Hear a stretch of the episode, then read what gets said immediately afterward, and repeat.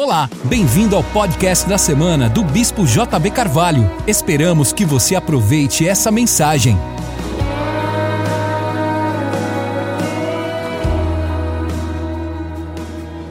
Apertando a multidão para ouvir a palavra de Deus,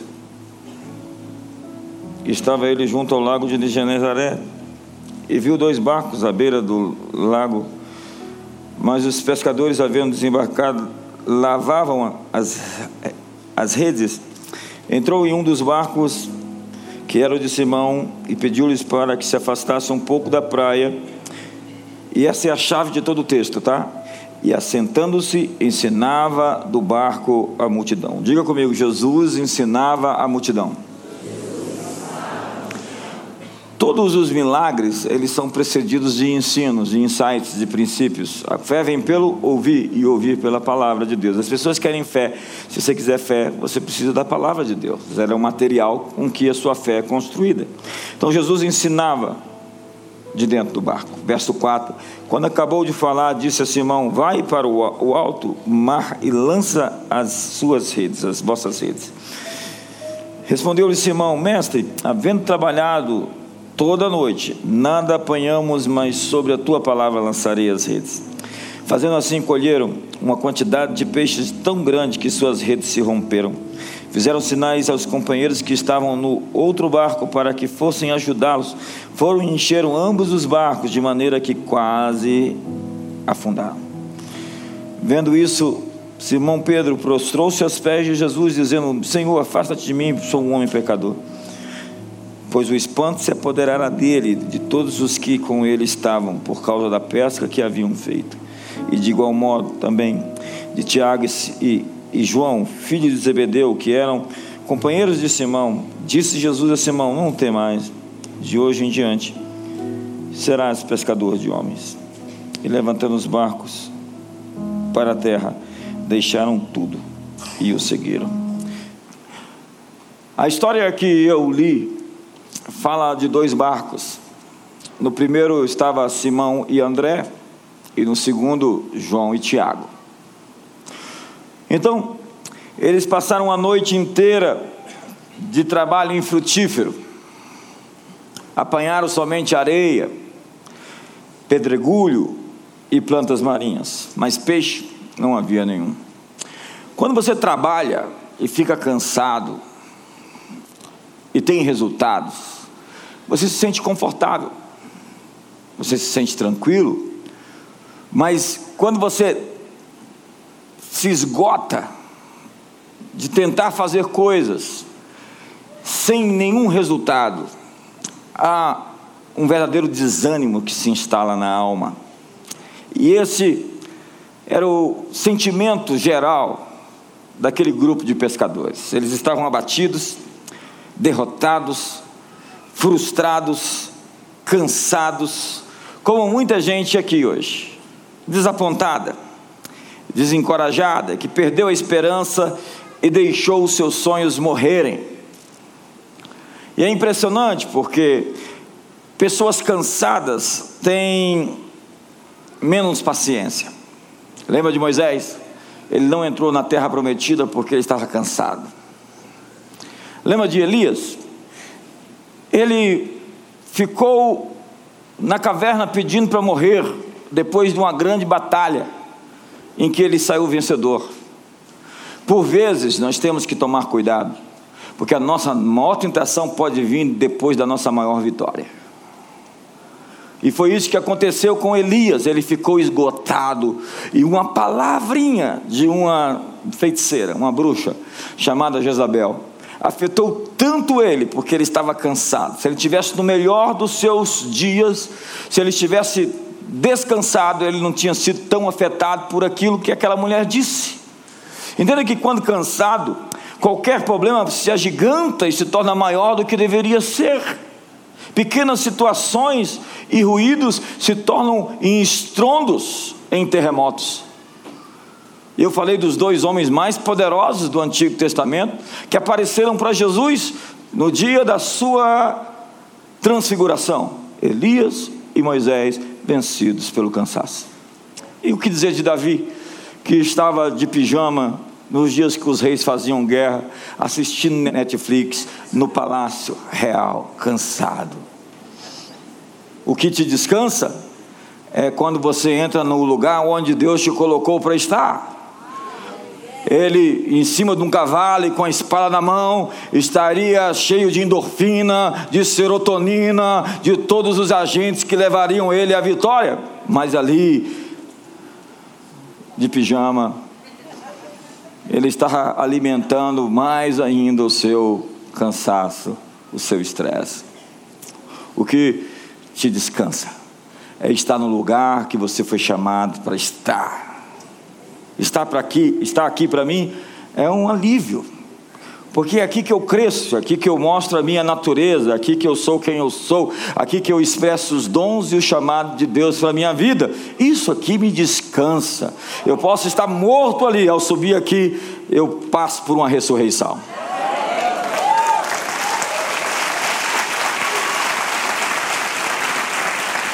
Então, em outras palavras, eu não fujo da guerra. Na verdade, eu fico entusiasmado para a guerra. Quando eu estou cansado e que eu vejo Golias, eu falo, aleluia. É para isso que eu nasci. Eu sou um caçador de gigantes, eu sou um matador de gigantes.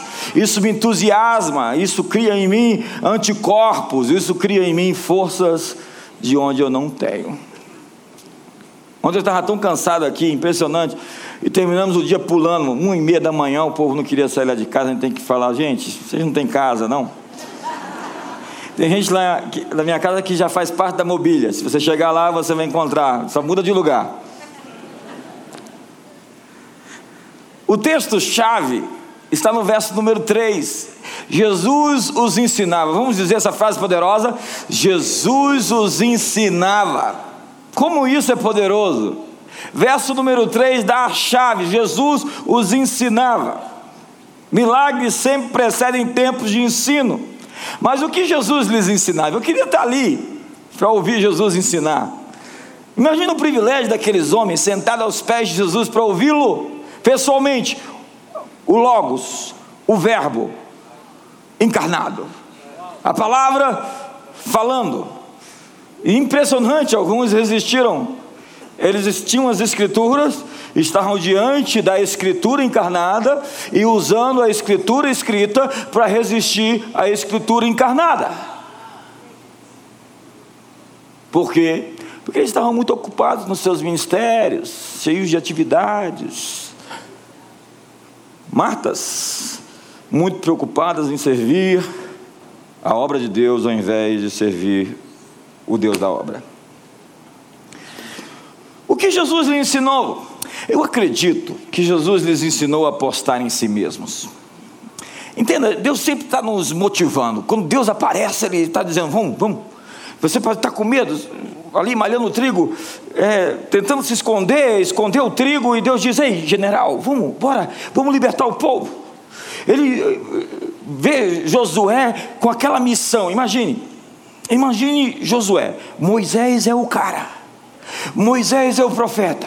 Moisés é o homem da glória. Moisés é o homem que sobe o monte Sinai e a face dele, quando desce, sai resplandecente pela glória que ele viu. Então Josué agora é o sucessor de Moisés. Gente, não é fácil suceder um Moisés.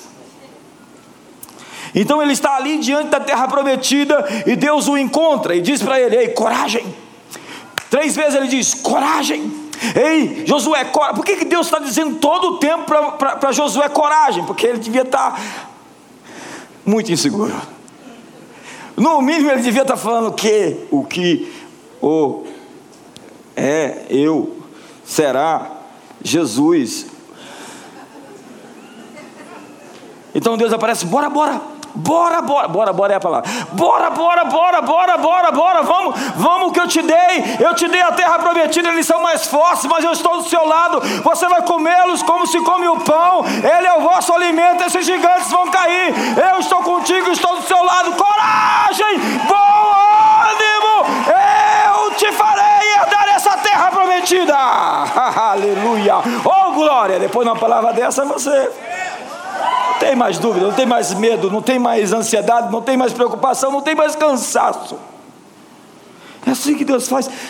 todo o tempo. Você já viu? Ele encontra Moisés, ele vai, vai lá, lá libertar meu povo. Mas quem sou eu? Quem sou eu para libertar? Eu vou com você. A resposta de Deus não, não é assim, a esperada, do tipo, você é Moisés, o libertador. Não, eu vou com você. A resposta de Deus é: eu vou com você. Quem é você para ganhar 5 milhões de reais esse ano? Eu vou com você.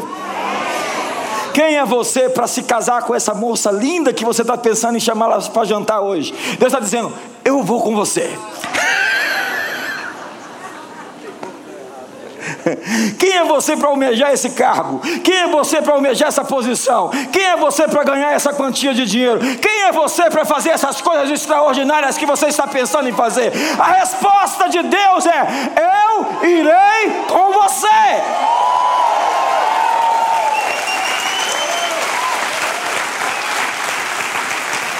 Deus dá o tempo todo nos dando confiança própria. Até que chega aquele profeta maluco, louco, chapado, endemoniado e fala para você: cuidado, o inimigo está furioso. William James, o maior psicólogo americano da história, disse: o mais profundo princípio da natureza humana é a ânsia de ser apreciado. Zig Ziglar disse: uma pessoa não pode ter o desempenho de um vencedor se não se vê como um vencedor. Pergunte para a pessoa do seu lado: como você se enxerga? Tem gente que se enxerga pelo olhar da outra pessoa. Ele muda de opinião sobre, sobre, sobre si mesmo no momento em que ele olha para alguém que o rejeita. Ele está ali todo empoderado, aí ele olha para alguém que o rejeita, ele é.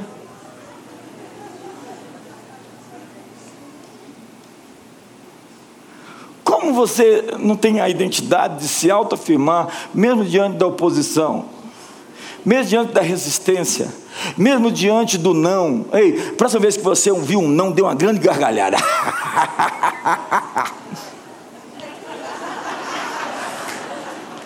Eu falei aqui sobre linguagem corporal.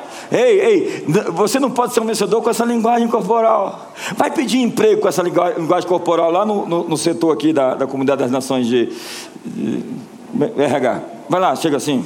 Eu quero um emprego. vai querer fazer alguma coisa, vai chamar essa moça para sair hoje à noite e falar assim: Ô moça, vamos sair comigo. Não, não. Pega a fila, tem um bocado na sua frente. O trabalho de Deus é pegar pessoas insignificantes e transformá-las em pessoas que fazem a diferença no mundo.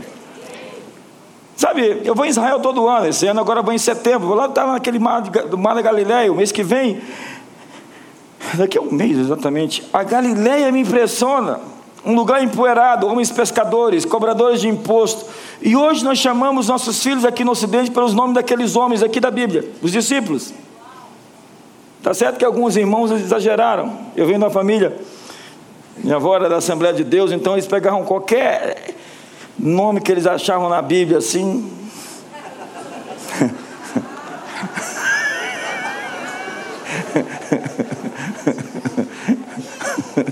e dava para o sujeito. É incrível isso.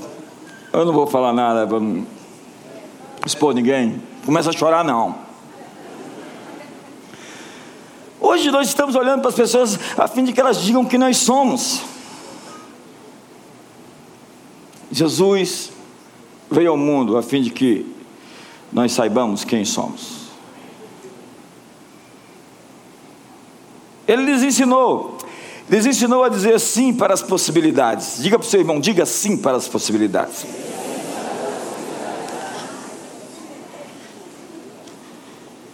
Uma possibilidade é uma pista, nós devemos persegui-la.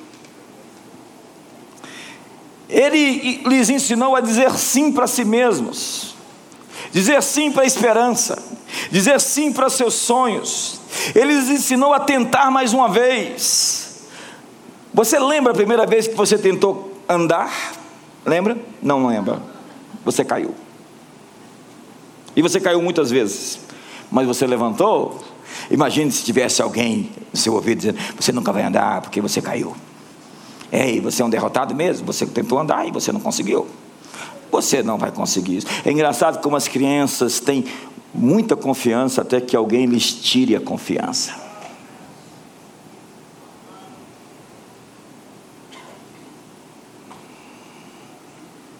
A culpa é a rejeição de si mesmo. E o resultado é o fracasso, é a autossabotagem. Por vezes o seu maior inimigo é você mesmo. Você pode ser obrigado a lutar a mesma batalha, muitas vezes até vencê-la. Então, Jesus lhes ensinou a ouvir as vozes certas. 1 Coríntios capítulo 14, verso 10 diz: Há muitas vozes no mundo e todas elas têm um significado. Há muitas vozes. Quais são as vozes que você está ouvindo? A palavra preocupação vem de uma raiz que significa ser empurrado em diferentes direções. Quando você está preocupado, você está ouvindo muitas vozes a fim de tomar uma decisão. O que fazer? Calar todas elas para ouvir uma só voz. As pessoas que não gostam de que os outros realizem seus sonhos porque elas não realizaram os delas. É quando o seu sucesso traz insegurança a alguém Alguém disse: a miséria precisa de companhia. Tem gente que diz: como você ousou crescer e prosperar e nos deixar aqui no fracasso? Como você ousou ganhar dinheiro enquanto eu fiquei pobre? Como você ousou ficar bonito enquanto eu fiquei feio? É isso aí. Toda pessoa usada por Deus tem que passar pelo teste da rejeição. Sansão foi rejeitado pelo seu povo, foi rejeitado pela sua esposa, teve uma reação errada. Gideão, Maria, imagina o drama de Maria, eu estou grávida, adolescente grávida em Israel, do Espírito Santo. E José quer fugir. E fugir era um gesto do tipo: eu vou assumir a coisa, mas vou fugir, vou protegê-la, porque na cultura da época ela seria apedrejada. E aí o anjo aparece para José e fala para ele o que ele tem que fazer. E o anjo está falando no sonho o que ele tem que fazer, não o que os outros têm que fazer, porque Deus não fica dando sonho para você para falar o que eu tenho que eu fazer. Fala, ele aparece você no seu sonho para falar o que você tem que fazer. Então para de sonhar para os outros e começa a sonhar para você mesmo. Um abraço forte aí no irmão do lado. Isaías, Jesus,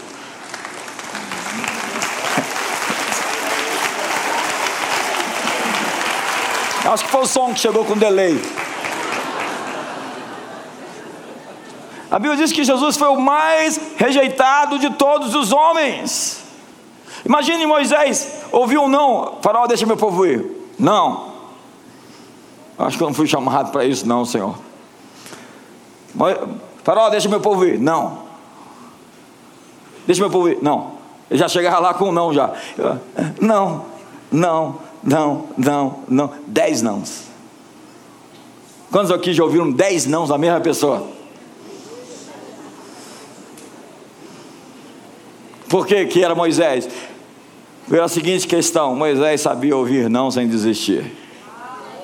Por quê? Porque ele foi criado como um príncipe, não como um escravo que desiste do primeiro não.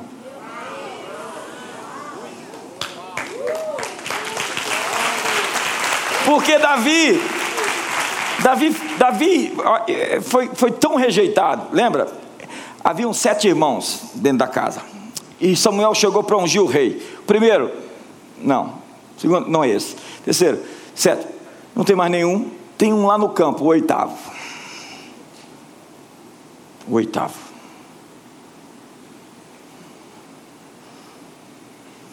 Tinha sido esquecido pelo seu pai. Tinha sido esquecido pela sua mãe tinha sido esquecido pelos seus irmãos. Quando ele sobe para levar queijo para os irmãos, lanche para a guerra, o irmão dá um, uma chamada nele. Ele resiste aquilo, sai de lá, tem, é, é meio brasileiro, tem jogo de cintura para sair, não se ofende.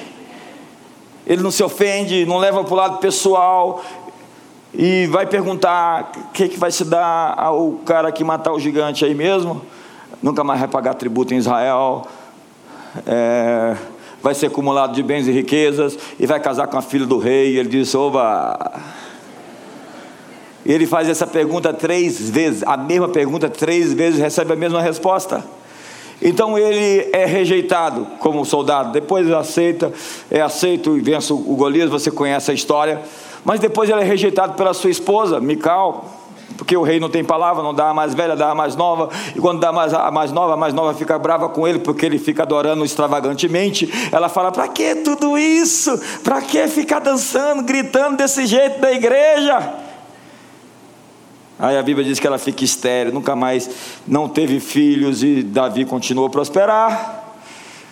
Ele dá uma chegada nela, falou: é, Antes eu do que seu pai, que Deus me fez rei e o rejeitou. Suave ele. Então ele é rejeitado, rejeitado pelo seu povo, porque ele tem que fugir do rei, porque o rei tenta matá-lo. Por 12 anos o persegue como um cão.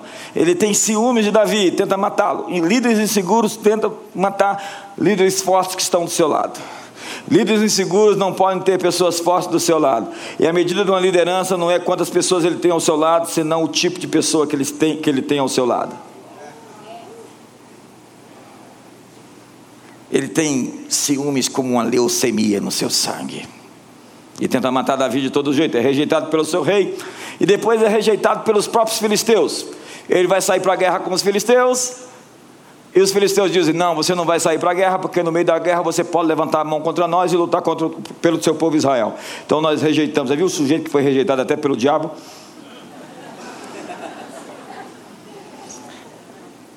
Então ele é rejeitado por fim pelos seus homens. Ele chega em Ziglag, Ziglag está destruída, levaram suas, suas esposas, levaram, levaram seus filhos, levaram suas posses. Então os homens de Davi querem matá-lo, apedrejá-lo. Ele chora até não ter mais forças. Ele se levanta, Deus lhe dá uma palavra. E aí vem o Salmo 18: Persegui os meus inimigos e os alcancei, só voltei depois de ter dado cabo deles.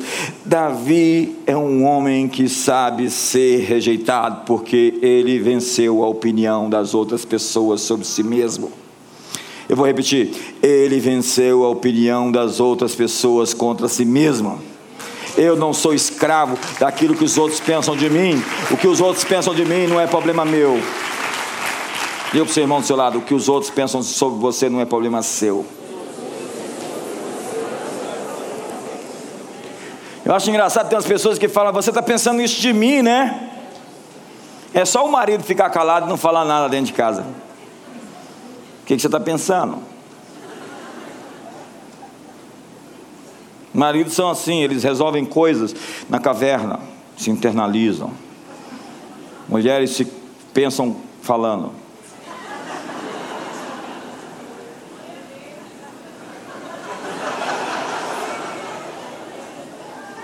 É o sujeito que disse: Eu estou há seis meses sem falar com minha esposa porque eu não quero interrompê-la. Então ele se internaliza, quando ele tem um problema resolvido, ele chega: Está tudo bem, resolvi, aleluia, glória a Deus. As mulheres precisam deixar seus homens serem homens. E não tratá-los como meninos. Jezabel trata seus filhos como maridos e seus homens como filhos.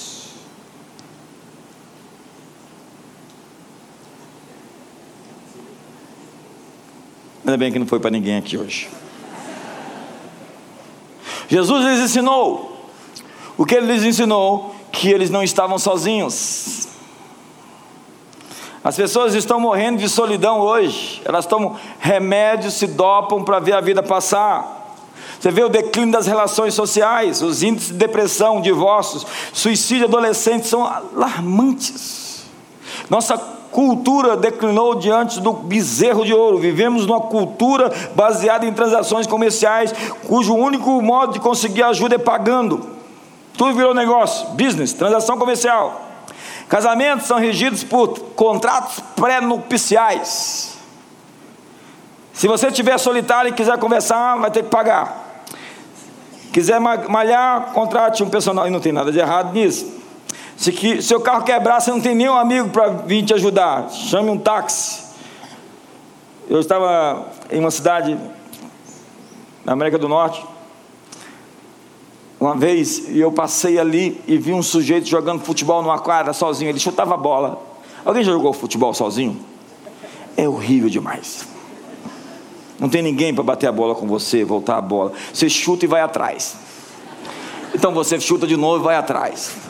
E eu passei ali, eu achei aquele horrível. Eu falei: esse jeito não tem nenhum amigo para brincar com ele. Incrivelmente, eu estive naquela mesma cidade três meses depois, num outro horário. Estava o mesmo sujeito chutando a bola para um lado, para o outro, porque ele estava sozinho. Eu tenho medo de gente solitária.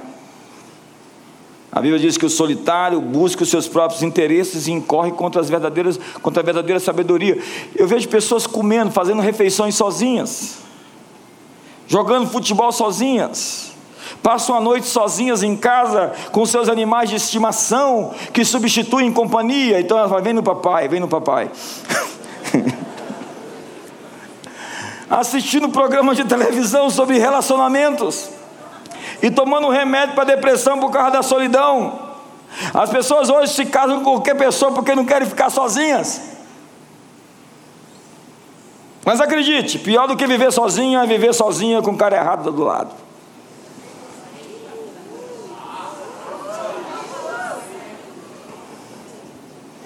Solidão não é ausência de pessoas, é ausência de intimidade. Tem gente que não consegue ficar sozinha porque não se suporta.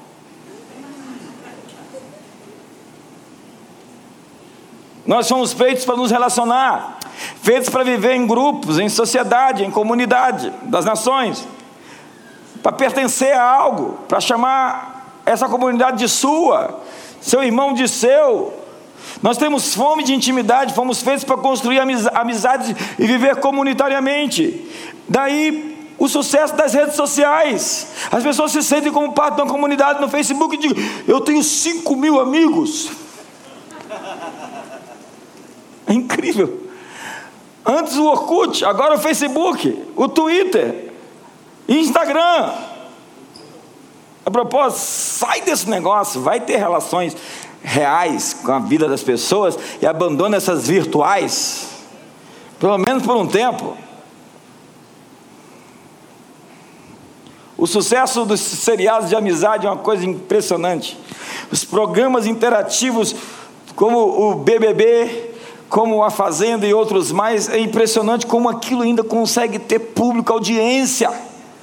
Pior do que, do, do, do que aqueles que fazem, é aqueles que assistem, consumindo lixo cultural, se intoxicando com banalidades. Gente banal, trivial, que se enche de banalidade e trivialidade. Desculpe, não, desculpe nada.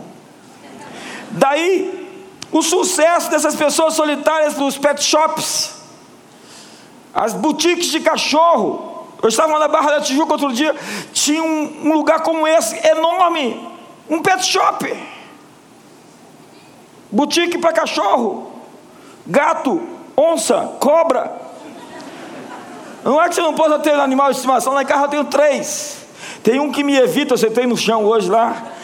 E quando eu cheguei, ele, já chegou assim traumatizado lá em casa, ele já veio maior, ele me olha e já fica com as, as orelhas baixas. A outra não.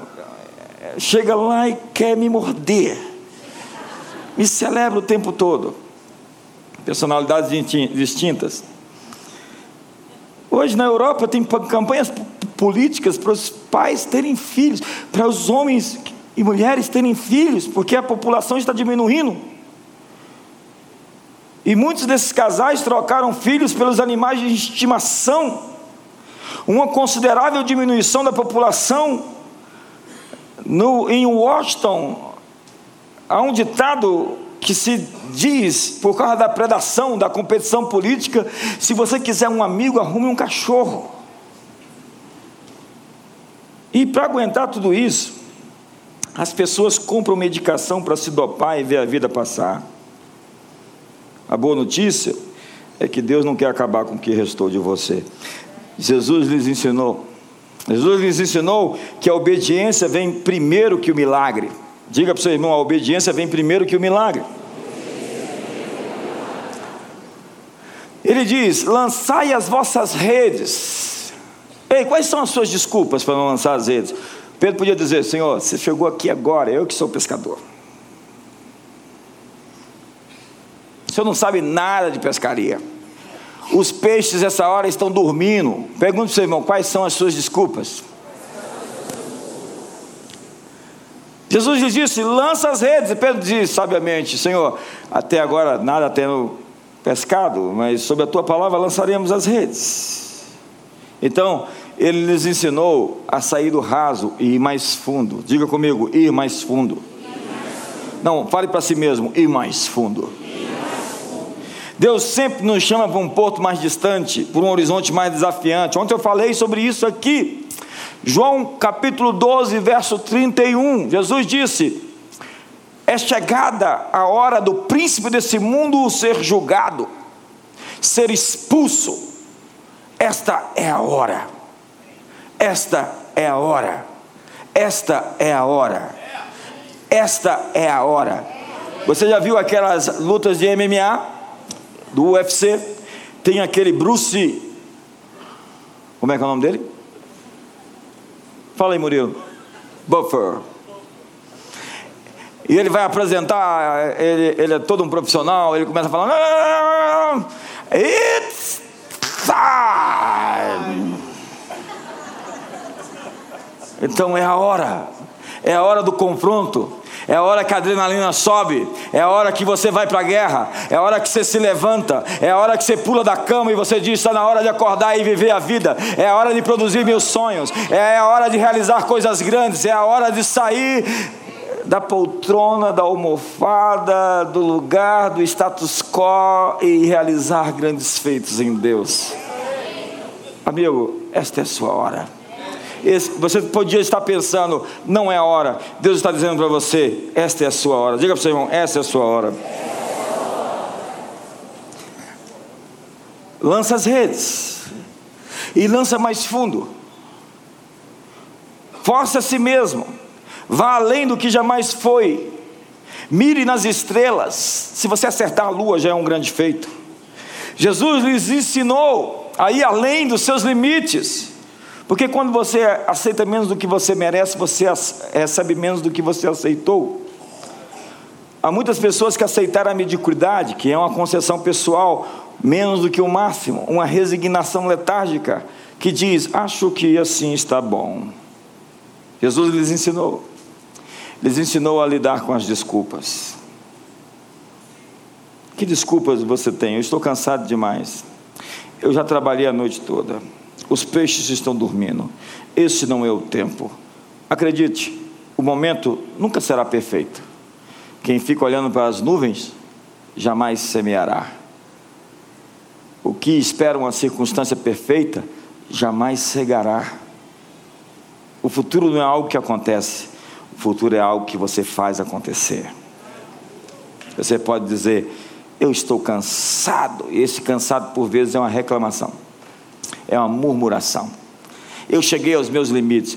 Eu tenho ali dizer que você não conhece os seus limites. Você consegue ser um pouquinho mais esticado ainda.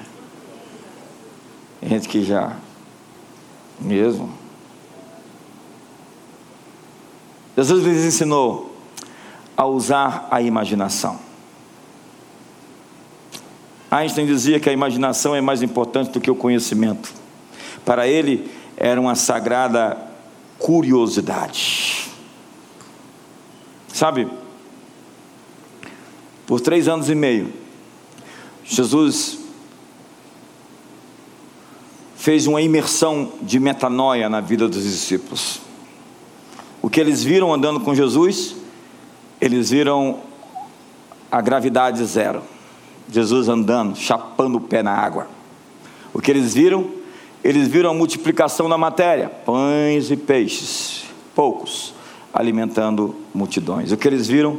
Eles viram a morte ser vencida, onde pessoas mortas voltaram à vida. Vá ao livro de Marcos, capítulo 1, 2, 3, 4. Chega até o 16. Você não vai ver um capítulo sem muitos milagres.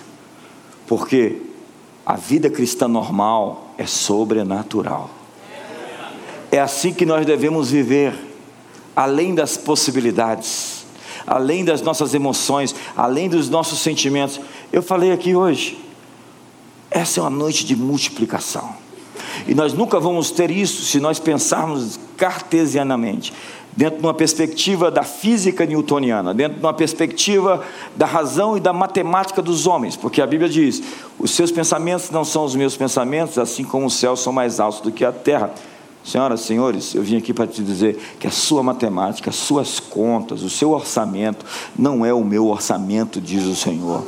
Assim como os céus são mais altos do que a terra, assim eu tenho números melhores e maiores, milagres que você ainda não viu, ouvidos não ouviram, coração humano não percebeu, mas que eu tenho preparado para os meus filhos. Há uma unção de multiplicação aqui essa noite.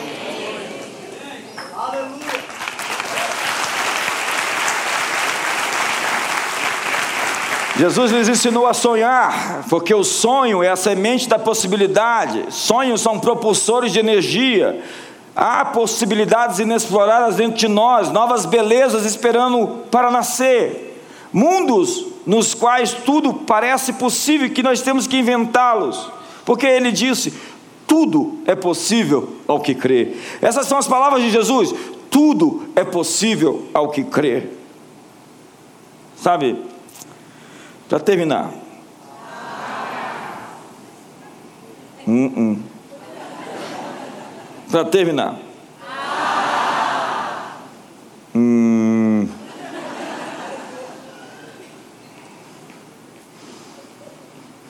Seus barcos podem estar vazios e você pode estar cansado. Abandone as suas desculpas. Há uma multiplicação. Mas vai mais fundo. Faz o que você nunca fez antes. Jejue como nunca jejuou antes. João capítulo 21. Se você já passou por uma multiplicação dessas, eu quero dizer que a sua multiplicação agora é um upgrade. O que vai acontecer agora é a segunda. O milagre se repete. Diga comigo, o milagre se repete. Eu não vou ler o texto, eu acho que você pode ler em casa. Pergunta para o seu irmão: você pode ler em casa? De novo, mesmo cenário, mesmo lugar. Passaram-se três anos e meio. Três anos e meio. Mesma geografia. Barcos vazios. Vai lá de novo. Quando Pedro ouviu aquilo, eu acho que eu passei por aqui antes. Eu acho que eu vi isso acontecer antes. E quando o milagre acontece, João diz: Pedro, é o Senhor. Todo mundo precisa de um João para falar para eles o que está acontecendo.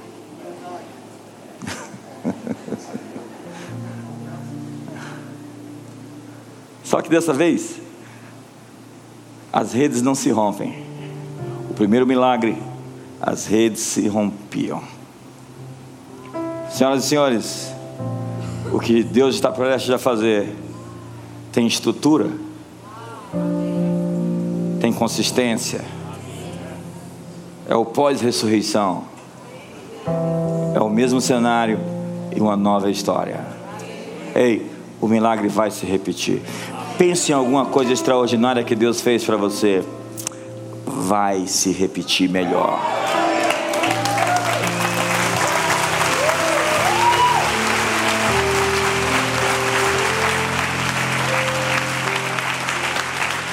Pela sua expressão facial, eu posso ver se vai acontecer mesmo. Algum olhou para a câmera ali e falou: Deixa eu me ajeitar. Ei, ei, Dessa vez as redes não se rompem, porque Deus está nos dando estrutura, Deus nos dá, está nos dando meios de segurar aquilo que Ele quer nos dar.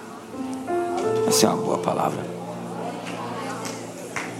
Deus está nos dando odres novos para o vinho que Ele vai derramar sobre nós. Deus está nos dando edifícios para treinar pessoas, escolas. Deus está nos dando caminhos para sentar nas mesas onde a cultura nasce, onde os filmes que vão se tornar inspiração do senso comum, vão formar a opinião das pessoas, serão escritos, onde as políticas públicas serão feitas, onde os livros didáticos serão publicados. Deus está nos dando redes fortes para pegar aquilo que Ele quer nos entregar. E para terminar, a Bíblia diz que não eram mais somente muitos peixes, eram grandes peixes. Grandes peixes. Deus está nos dando mais do que quantidade, Ele está nos entregando qualidade. O que está chegando aí é grande. A colheita que Deus tem para nos entregar é grande. O que Ele está para fazer não é somente abundante, é cheio de significado. É algo esplêndido, é algo inédito algo que nunca foi feito, algo que nunca aconteceu, algo que jamais se pensou, porque Ele é poderoso para fazer infinitamente mais de tudo quanto pedimos ou pensamos, segundo o Seu poder que opera em nós. Primeiro, Deus vai reproduzir, vai repetir o milagre. Deus vai repetir o milagre. O milagre vai ser repetido. Eu não sei se você foi curado uma vez, agora Ele vai te dar bastante energia, bastante força, bastante graça. Se não aconteceu nada até hoje, fique no primeiro milagre já é o suficiente para você. Fique de pé essa noite. Abraça o irmão apertado agora. Diga para ele. Prepare-se. Diga para ele: prepare-se. Quantos estão sentindo aquela, aquela, aquelas turbinas do homem de ferro assim debaixo dos pés assim?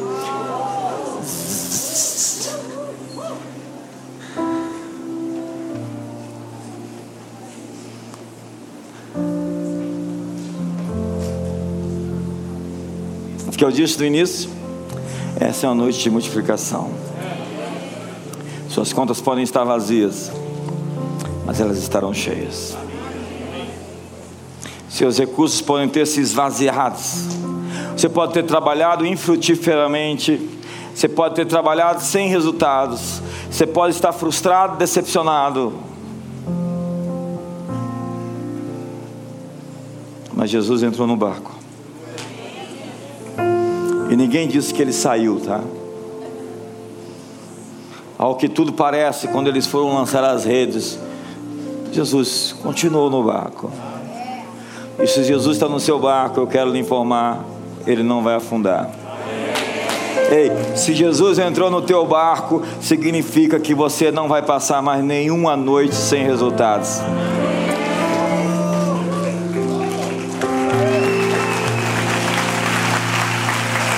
Se Jesus entrou no seu barco, o sucesso é garantido. Não tem como dar erro, não tem como dar ruim. Vai de novo. Ei, ei, vai de novo.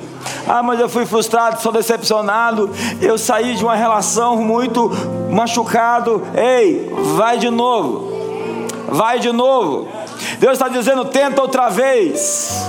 Ei, ei, vai outra vez. Ei, ei, ei, arrastando que seja, mas vai lá. Faz de novo, investe de novo. Tenta mais uma vez. Vai mais fundo. Vai mais fundo, sai da margem. Sai da margem. Essa é a noite de multiplicação multiplicação orgânica. Deus está, eu vejo claramente, Deus está multiplicando coisas dentro de você que você precisa no seu corpo, sua química orgânica está sendo equilibrada, equalizada. Jesus é, é o médico dos médicos, ele curou enfermos, lembra disso?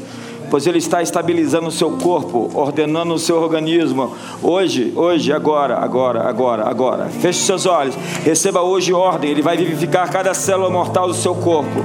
Ele está equalizando as suas emoções. Talvez você está muito machucado, com emoções muito feridas. Deixa Ele tocar hoje. Deixa Ele tocar hoje, tocar hoje, tocar hoje.